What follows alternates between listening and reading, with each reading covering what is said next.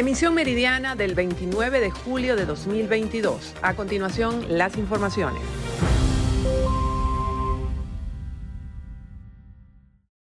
La jueza Sara Cockerill del Tribunal Superior de Londres falló a favor de la Junta del Banco Central de Venezuela designada por el dirigente opositor Juan Guaidó en el caso del oro venezolano que está depositado en el Banco de Inglaterra. En el juicio, que acabó el pasado 18 de julio, Cockerill consideró que no podía dar por buenas las sentencias del Tribunal Supremo de Justicia de la administración de Nicolás Maduro que anularon los nombramientos de Guaidó a esa junta, alegando que no existe base legal en el Reino Unido para hacerlo. La Junta del Banco Central de Venezuela, designada por Maduro, dijo a la agencia de noticias EFE que planean recurrir al dictamen. De esta manera, la justicia británica reiteró que solo reconoce a Juan Guaidó y no a Nicolás Maduro a cargo de Venezuela, por lo que el opositor es el único con el derecho de tomar decisiones sobre el oro situado en la nación europea. Saludos, gracias por este contacto. En la región se encuentra el economista Zrubal Oliveros ofreciendo unas conferencias. Él es economista y presidente de Ecoanalítica. Sostuvo un encuentro con los medios de comunicación social donde brindó recomendaciones y asesoramiento para empresarios y comerciantes acerca de lo que ha sido el comportamiento del dólar en el mercado paralelo. Comerciantes y las empresas están viendo más flujo de bolívares que antes, porque bueno, el, gobierno le ha puesto un poco de freno a la dolarización, está la entrada en vigencia del nuevo impuesto, el, el IGTF, esos son factores que han estimulado nuevamente el uso del, del bolívar. Entonces allí lo que cabe es tener una gestión eficiente de manejo de tesorería, como se conoce, o manejo del efectivo por parte de las empresas, eh, darle el mayor uso y sobre todo rapidez en el uso de esos bolívares, eh, convertirlo inmediatamente en mercancía, en insumo o en reducción de deuda, justamente para tratar de hacer frente a el incremento que está teniendo la cotización. Entonces amerita una gestión mucho más eficiente de, en el manejo del flujo de dinero que estén recibiendo los negocios, eh, tanto en bolívares como en dólares, una gestión más eficiente en todo lo que tiene que ver con los pagos a proveedores, los pagos a clientes, el manejo de cuentas tanto por cobrar como por pagar, una, una mejor gestión en el tema de los inventarios, que son los elementos clave para enfrentar pues una volatilidad cambiaria que no es tan exagerada como ocurría antes, pero que obviamente es mayor que la que tuvimos en las semanas. Entre las recomendaciones brindadas por el economista para los comerciantes y los empresarios está el buen uso y administración del dinero, ser invertido, nuevamente reponer su inventario para no tener eh, gastos negativos. Es la información que tenemos desde el estado Trujillo, les reportó Mayra Linares. Amigos de BPI TV, los habitantes de los pueblos del sur en el estado Mérida exigen a las autoridades competentes poder canalizar los diferentes afluentes que se encuentran en la zona ante lo que se espera sea la próxima temporada de lluvias de agosto. Escuchemos parte de las declaraciones. Una vez más, en la quebrada Los Ingenieros, donde siempre se obstaculiza el paso que, que nos conecta a la población de Canaguá. Acá todos los días, en temporada de, de lluvia, amanece esta vialidad sin paso, producto de las fuertes precipitaciones que a diario caen. Por eso el llamado para, para todos los entes gubernamentales es que nos colaboren y nos apoyen con el, con el gasoil, con el combustible que, es gasoil para la maquinaria. nosotros vivimos en un municipio donde tenemos una data de, maquinaria de aproximadamente 26, eh, 25 máquinas aproximadamente, algunas recuperables, otras están irrecuperables. Pero de verdad hacemos ese llamado para que nos ayuden, para que nos ayuden de, mil maneras, para que este municipio lo podamos sacar adelante.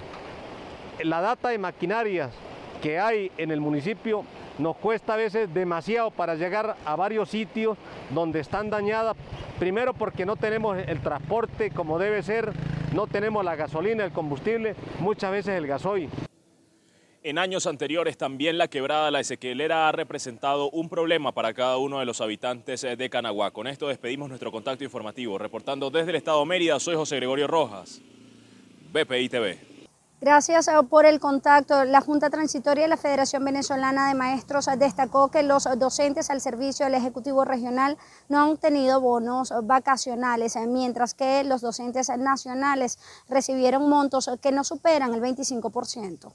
Se hizo un pago donde se les está violando su pago vacacional y lo que hicieron fue un pago fingido donde dijeron que iban a pagar todo y lo pagaron con una fecha del año 2021. Ya las federaciones hicieron el reclamo y nosotros sindicatos también lo estamos haciendo por aquí. Estamos esperando y estas son horas y todavía los docentes estatales no han recibido el pago del bono vacacional, porque seguro se lo van a pagar igual o hasta peor, porque la Secretaría de Educación no ha hecho ni siquiera un péndice para reunirse con los sindicatos para ver las adecuaciones debidas del contrato colectivo. Vamos a seguir en la calle y el llamado va a ser de todos los sindicatos y de todos los gremios. Se va a seguir llamando hasta que entiendan de una vez por todas que los derechos no pueden ser violados. Que el movimiento sindical nacional del país no va de vacaciones en ningún momento y que hoy hemos ratificado aquí desde Carabobo y a nivel nacional que el movimiento nacional sindical va a seguir con sus protestas legítimas, nacionales, sindicales y por supuesto constitucionales y pacíficas, pero con firmeza y con la calle para hacerle entender al mundo y sobre todo a una explicación muy importante que tiene que darle el presidente Maduro al país cuando venga la OIT en septiembre. Que le diga al país si de verdad frente a la OIT aquí no se han violado los derechos constitucionales como están establecidos en la Constitución. Tendrá que rendir cuentas ante el mundo para decirle que esa misma violación es una violación flagrante a los derechos humanos de los trabajadores universitarios y de los trabajadores del país. Por su parte, Francisco Jiménez, secretario general de la Asociación de Empleados de la Universidad de Carabobo, destacó que continuarán en las calles por considerar que la UNAPRE ha liquidado todos los beneficios contractuales de los trabajadores. Desde el Estado Carabobo, región central de Venezuela, reportó para ustedes Ruth Laverde. Ustedes podrán ver que tenemos donación de sangre, una gota de sangre da una gota de vida. Estamos vacunando a muchas personas gratuitamente. Estamos atendiendo a más de mil personas en el área de médica general y especialista. Estamos cortando cabello, estamos haciendo peluquería, atendiendo niños y en especial dejando una nota de esperanza a cada persona que nos acompaña aquí en la plaza del Centro Cultural Tomás Montilla de la ciudad de Guanare. Felices de ver a mucha gente con alegría. Hemos dado más de mil arepas en el día de hoy, mil, mil jugos. Para hoy son más de 50 voluntarios de la Cruz Roja Seccional Portuguesa que estamos participando, dando atención médica y especializada de manera gratuita. Tenemos medicina general, eh, tenemos ginecología, tenemos psicología, ginecostetricia, tenemos nutrición y también tenemos el área de la vacunación. En el marco de la semana de vacunación de seguimiento contra la sarampión y la rubiola, hoy estamos vacunando a todos los niños menores de 5 años, vacunando a la población y enfermos crónicos con la influenza estacional, la nueva cepa que ya tenemos en el estado portuguesa y por supuesto la Cruz Roja sigue en prevención ante el COVID-19. Tenemos todas las vacunas del COVID-19 para toda la población que hoy se pueda atender. Asimismo, estamos hoy beneficiando a más de 800 niños y más de 800 mujeres hasta los 49 años de edad con el área de nutrición. Tenemos una cantidad de micronutrientes que vamos a estar entregando hoy a toda la población que pueda acercarse. Muy buenas tardes. Defensores por los derechos de los animales protestaron a las afueras de los tribunales en el estado Lara durante la audiencia de presentación de los jóvenes implicados en un maltrato animal. Estas personas manifestaron su preocupación porque ahora en Venezuela muchos jóvenes están ganando dinero a través de la comercialización de videos en donde se le hace daño a un ser vivo y son colgados a la Deep Web. Estamos detrás de la investigación con la finalidad de determinar hasta qué punto o hasta dónde han llegado este tipo de delitos por parte de esa familia, porque no solamente son estos dos muchachos, sino que también están involucrados otros a los cuales ya estamos investigando. Por otra parte, también quiero eh, destacar de que este tipo de cosas empiezan con animales, porque no estamos hablando de personas normales. Una persona que hace eso con un animal tiene también la capacidad de hacerlo con una persona. Entonces, el día de mañana, cuando vayan creciendo económicamente, ya no lo van a hacer con los animalitos, sino que lo van a hacer con niños de la calle o indigentes. Y después de eso, va a trascender a consecuencias mayores, como por ejemplo el secuestro de niños, tráfico de órganos, ya cuando esto se convierta en una mafia y sea más difícil de detener. Hasta ayer pasadas las seis de la tarde todavía no se sabía cuál era el resultado de la audiencia de presentación de estos jóvenes eh, que permanecen detenidos en la sede del Cuerpo de Investigaciones Científicas Penales y Criminalísticas. Los activistas por la defensa de los animales manifestaron que esta no será la primera de las protestas que van a encabezar hasta tanto cesen los maltratos animales en Venezuela y exista realmente un castigo para quienes realizan tales delitos. Desde Barquisimeto en el estado Lara reportó para ustedes Andreina Ramos establecemos el presente contacto desde el estado Zulia. Habitantes del sector Santa Inés del Sur en la parroquia Manuel Dagnino en la ciudad de Maracaibo hacen un llamado a las autoridades para poder consolidar el sector y de esta manera poder disfrutar de los servicios públicos.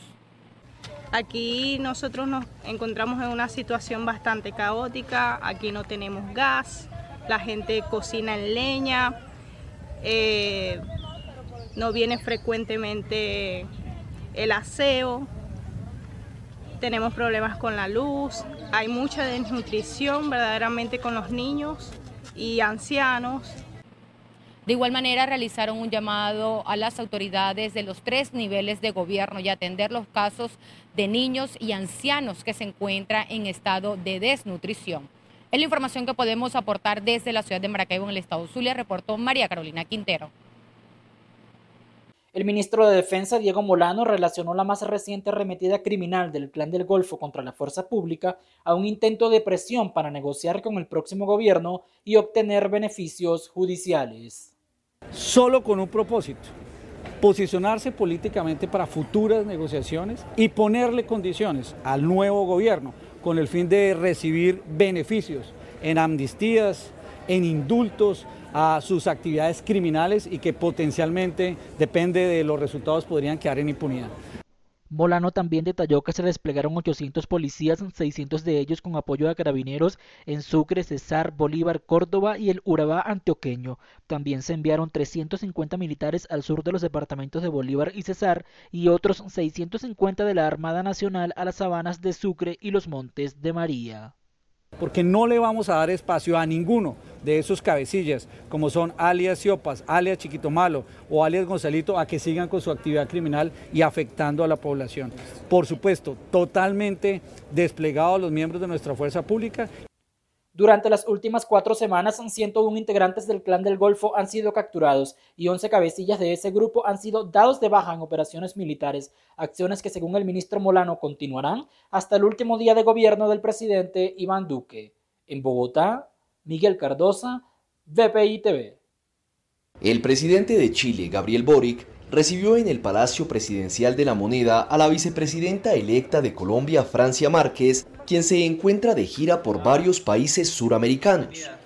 El encuentro en el que también estuvo presente la primera dama chilena Irina Caramanos fue a puerta cerrada y no permitió el ingreso de los medios de comunicación. Fuentes del equipo de Márquez dijeron a EFE que durante la reunión el gobierno chileno mostró su apoyo al próximo ejecutivo colombiano en materia de paz total.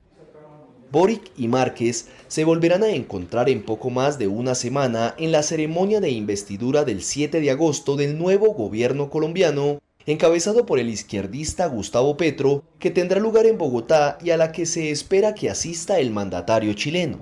Márquez, una reconocida activista y abogada procedente de Suárez, Cauca, una de las zonas más golpeadas por el conflicto armado, se convertirá en la primera mujer afro vicepresidenta de Colombia adquirió relevancia durante la campaña por su discurso contra las desigualdades, el apoyo a las luchas raciales y feministas y la defensa de los nadies y los excluidos de Colombia. Antes de viajar a Chile, Márquez estuvo en Brasil donde mantuvo reuniones con el expresidente Luis Ignacio Lula da Silva y representantes del movimiento negro brasileño.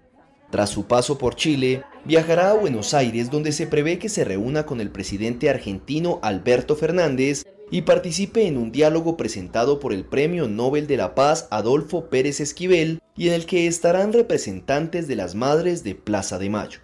Eh, de niña ejercí el servicio doméstico, eh, ser mujer negra, adolescente y llegar al mundo del servicio doméstico es muy duro.